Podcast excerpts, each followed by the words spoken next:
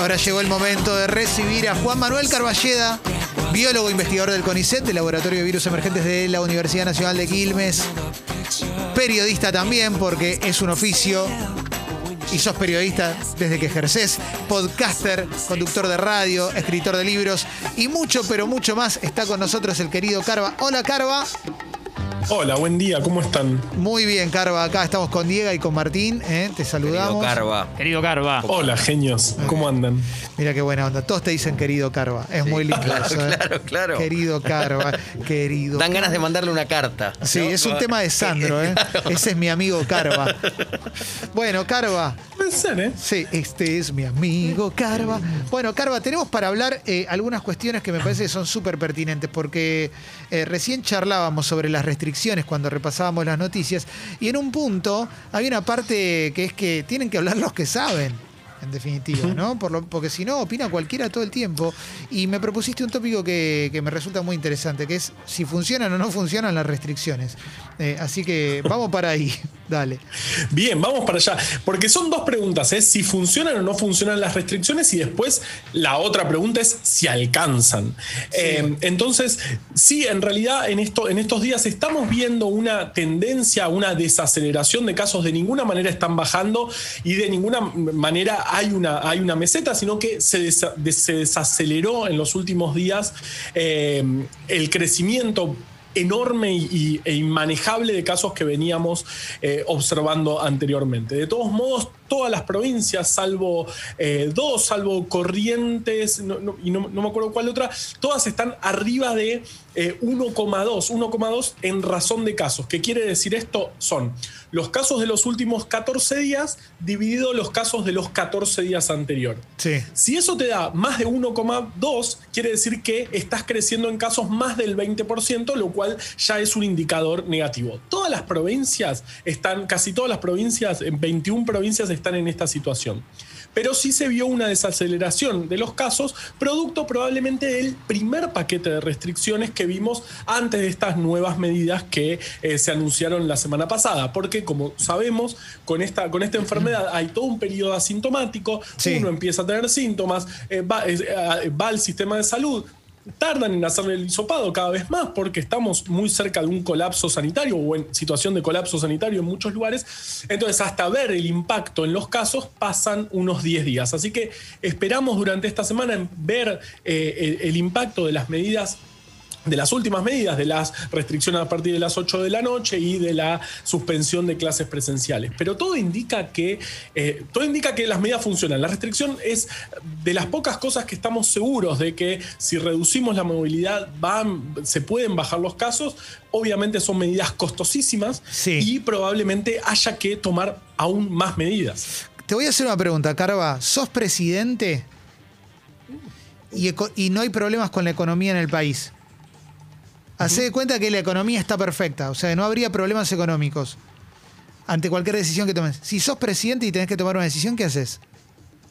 Yo, sin dudas, este, un- un- una cuarentena muy estricta de 15 días. eh, para bajar fuerte los casos. Y, y eso, y eso te da aire para después tomar otras medidas. Incluso eh, las clases, yo, yo eh, insisto, son muy fundamentales las clases presenciales, pero antes de- del inicio de clases debería haber habido una reducción en la movilidad para empezar las clases de manera segura. Eh, entonces, digamos, con, con 14 días más o menos, con dos semanas de restricción fuerte, realmente fuerte, ahí sí vamos a poder bajar los casos, ahí sí vamos a tener aire y en esas dos semanas se puede seguir vacunando, porque siguen llegando vacunas. Ahora llegaron, en estos días se va a completar un millón más de las Sinopharm Sí. para que, que son segundas, que se van a usar como segundas dosis. Eso está buenísimo porque hay, hay vacunas que se puede retrasar eh, la segunda dosis y hay vacunas que mejor no. Sinopharm se está viendo que mejor no, no, no diferir las segundas dosis y por eso todas las que están llegando se, eh, van a da- se van a usar como segunda dosis de quienes ya tuvieron la primera dosis. Bien. Así que estamos en situación de poder vacunar, eh, no como nos gustaría, pero estamos con 9 millones de vacunas en el país. Eh, sabemos que la restricción de la movilidad eh, funciona, lo estamos viendo, digamos, es insuficiente porque estamos, hoy hubo ayer un relevamiento de la Sociedad Argentina de Terapias Intensivas que ellos eh, ven, tienen este, indicadores en, en muchas, eh, en muchos hospitales, en las terapias intensivas de muchos hospitales, y los valores son altísimos, hablan de un 95% en el sistema privado de AMBA y un 97% en el sistema público. Realmente estamos en situación de colapso sanitario, ya está aumentando la demanda de, de oxígeno a niveles difíciles de manejar, realmente no alcanzan y realmente necesitamos bajar los casos porque, porque estamos entrando a un laberinto del terror. Carva, perdón, aquello que vimos en el inicio de esta pandemia, que era esa especie de hospitales eh, improvisados eh, en, lo que era Tecnópolis, en el predio de Seiza, de AFA y demás.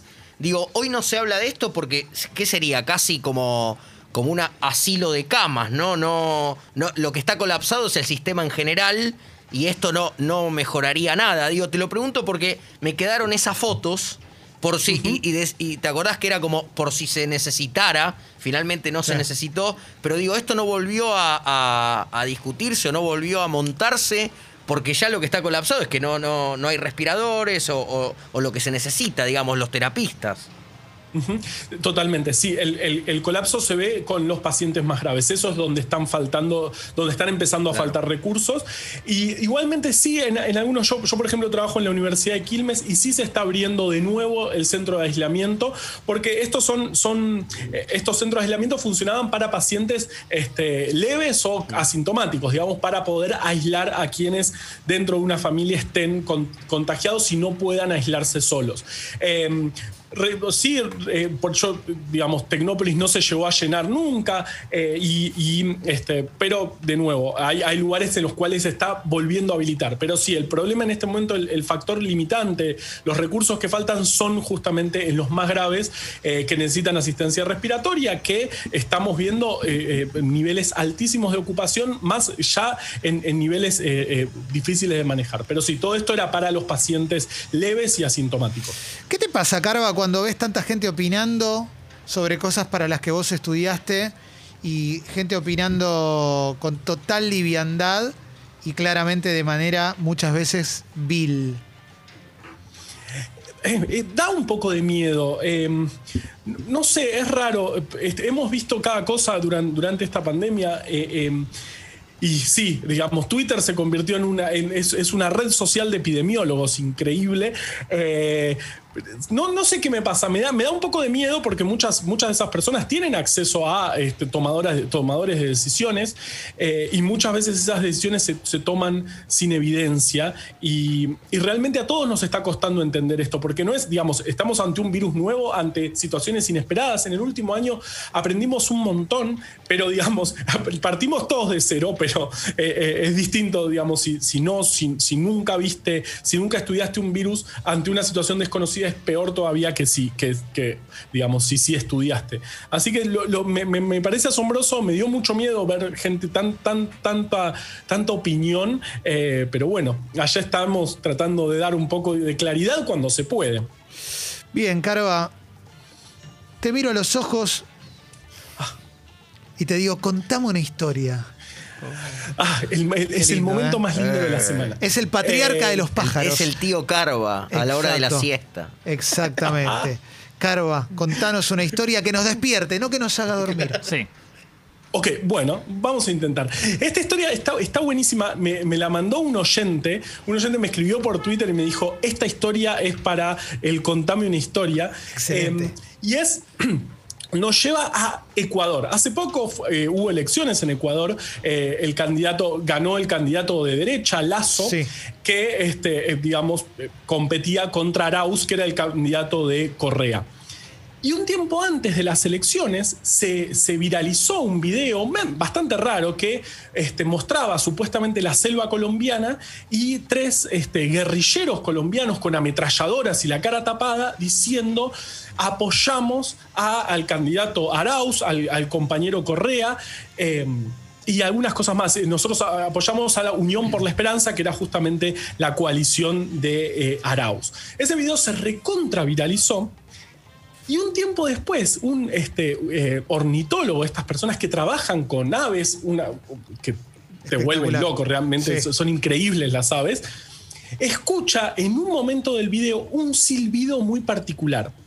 el silbido correspondía a un tinamús de ceja pálida o, o perdiz de ceja pálida, un pájaro eh, eh, no muy vistoso. Un, pájaro, un, un ave que suele estar en el, en el suelo y no, no es que canta, sino que hace un silbido eh, eh, particular. Lo iba a imitar, pero no, mejor no porque Está no, bien, está bien, no me, te preocupes. no me salió. Se puede escuchar. ento- pero pero ese, lo, lo interesante es que es un ave en peligro de, de extinción que solo vive en el sur de Ecuador y el norte de Perú. En, una, en una región muy particular, solamente en ese lugar del planeta, y tiene un silbido muy, muy, muy particular, muy único. O sea que no estaba en Entonces- Colombia. Claro, señor, no estaba en Colombia. El, el video que Es decía espectacular el dato. colombiana Me encanta. Es un datazo. Gracias a eso se pudo, se pudo derribar esta fake news que, de un video que estaba, era muy viralizado. Se, eh, eh, se vio cada ave que se escucha en ese video, eh, eh, todos están identificados, pero el único, la única ave particular de esa región era la, perdiz de, cejas pálidas, eh, que solo está en ese lugar, entonces era imposible que eh, pueda, ese video se haya filmado en la selva colombiana, como decía, y, otras cosas, las ametralladoras eran, ra- era todo muy raro, pero el dato que derribó la fake news fue el silbido de la perdiz. Espectacular. Siempre me genera admiración, tiene que haber una persona que descubre esto, ¿no? Sí. el que en su casa dice, para, para, para, para, ¿no? El ornitólogo. Esa es una perdiz que, que no, no está en Colombia. Sí, sí, y la llama una mujer, vení, Rosa, vení, vení, vení. Vení. Para, para, para. Eh, claro, ¿Escuchás? es- escuchá, a ver, Sí. ¿escuchaste ¿Vos perdiz? escuchás lo mismo que yo? El acento este no es, de- no es Sí, colombiano. no, Sí. no, claro. Pero Héctor, vos estás loco. le Sí. Eh, Claro. me gusta la historia de las aves, me gusta que, que pongas aves en la historia. Carva, famosos que parecen aves. ¿Qué, qué pensás al respecto? ¿Conocés? ¿Ubicás? ¿Te viene alguno a la mente? Acá hemos hablado. Sí, la es un familia tema Mariana que- Arias, Exactamente, Mariana Arias y la hija. Es algo que a mí me obsesiona. Diego particularmente. Peretti dijimos que podían dar también. Po- podría Mujeres ser. muy bellas. de Diego la familia, Arnedo. eh, Sí. Diego Arnedo, No lo impresionante. teníamos, no lo teníamos. Impresionante. Ave total, increíble. Ave total. De hecho, él le dicen el Excelente. pájaro. Sí. Como el de Vilma Palma. Bueno, Claro, tremenda claro. ave, Sí. tremenda ave. Tremenda ave, claro que sí. Excelente, Carva, gracias por este aporte. ¿eh? Mira, desde la ciencia te aporta un arnedo, Claro, ¿viste? Sí. claro. Se me vino Dolores Trull también, como para... M- Más Pero- pero lo podemos discutir. Para mí es más sequino. Lo podemos discutir. Claro que sí. Para mí es otro. Con qué seriedad, ¿no? Lo, lo serio del tema. Sí, sí. Un programa en no, no hay que mezclarla. No, no, no, por favor. Sí, por sí, favor. sí, sí, claro, claro. Eh, Lourdes de bandana, más, mucho más felino, más leonina. Como, como corbata de carajo. era, sí, sí, sí, Lourdes, es sí. más leonina, so- como corbata de carajo o Débora de corral. Sí. Que son más. Claro. Mira, justamente es Sí. un corral, pero es más para. Como no, que, no para gallinas. eh, claro, sino- se escapó. Sí habíamos nombrado a Mariana Fabiani. Mariana la veo más ave. Vos la viste más ave. Yo no Hoy la veo tan ave. Hoy estás más estricto. Yo no la veo tan ave. La mujer más bella del mundo, eh, Julia Roberts. Eh, y no, eh, ¿Lo vamos a ¿qué- discutir? No, no, ¿O eh, no, eso, no, eso Ah. no lo discuto. Lo que iba a discutir era otra cosa. ¿Qué, qué, ¿Qué animal es? O es una mixtura y por eso es la mujer más bella del mundo. Para mí, Carva, metete también, ¿eh? Sí, si claro. No, yo creo que la diversidad es importante. Creo que la Sí. belleza viene más que nada por la diversidad. Así que para mí es vario, debe ser varios animales. sí, Claro. para mí es una mezcla. Tiene algo de pato, si querés. Me viene, la palabra pelícano me viene, pero porque No. hizo el informe pelícano. Claro. Claro. Pero, pero para mí no es tan ave, tiene algo. Puede haber algo. Mirá, te lo digo emocionándote, Clemen, eh, con, con lo que te gusta. Puede, puede haber algo casi perruno Y- en, en- en la mirada y en la. Hay ¿no? algo Como- en la fidelidad. ¿No? Eh, Sí, sí. De hecho, Richard Gere, su Sí. partener en Mujer Bonita, En Pretty Woman. es, es medio perrito. Tenés que ver la del perro de Richard Gere. Es justamente. medio perrito. Es Es Sí. medio perrito, tiene la mirada del perrito. O Tiene sea, la le estás diciendo perro a Pachu. Eh, no, no, a Roger Waters. le Claro, estoy diciendo. No, no, no, no. Eh, Carva, eh, te sacamos un poquito Sí, de la sí, ciencia. esta licencia. El pibe Sí. es un tordo. Sí. Le estamos usando el tiempo al tordo. Pero, por ejemplo, Carva, la familia Mactas, Oh, aves, Ajá. Sí. todos Sí, aves. sí, sí, sí. Catalina Sí. Dlugi, ave. sí. Ah, re ave, re ave. Tremenda ave. Tre- Tremenda. Creo que Shinzo Abe era un ministro de Japón, ¿no? Eh, Sí. primer total. ministro. Sí, hermoso. Total, qué vicio, total. eh, qué vicio Total. encontrar. sí. Eh, Carva, gracias eh, por, por salir al aire con nosotros, que arrancó muy bien y te lo, te lo hicimos mierda. Sí, Eh, y por no renunciar y seguir claro, queriendo estar. Sí, sí, sí, sí, sí. Lo, lo mejoraron. Gracias a Alan, que me- me- es el que me mandó esta, histo- este Ah, y pará, me pará, pará. otras. Alan Pará. será el oyente que una vez sacamos para jugar. Alan es un oyente que una vez sacamos Y era especialista en aves. y era, claro, era especialista en aves y nos... Debe ser el mismo. no- sí, sí, nos explicó qué ave es cada famoso Espectacular era. con nombres técnicos. Sí. Y, no- y nos dijo Néstor, por Nos dio ejemplo, una clase era. abierta. Sí. Sí, sí, sí, sí, sí. Muy buenas, muy buenas aves. Un gran abrazo a Alan que contribuyó también con la columna de Carva. Con la Bueno, columna. Ahora sí, Carva, gracias. Che, abrazo gigante. A ustedes. Son Eh. lo más. Vos, Vos, también, Carva. Qué fenómeno. Qué tipazo, ¿eh? eh, Qué. Tipazo. Qué tipo Un pingazo, increíble, un eh. pingazo, hablando de animales. Qué candidato, qué partido, Ah, además, ¿eh? el yerno ideal. El gato y la caja, ¿eh?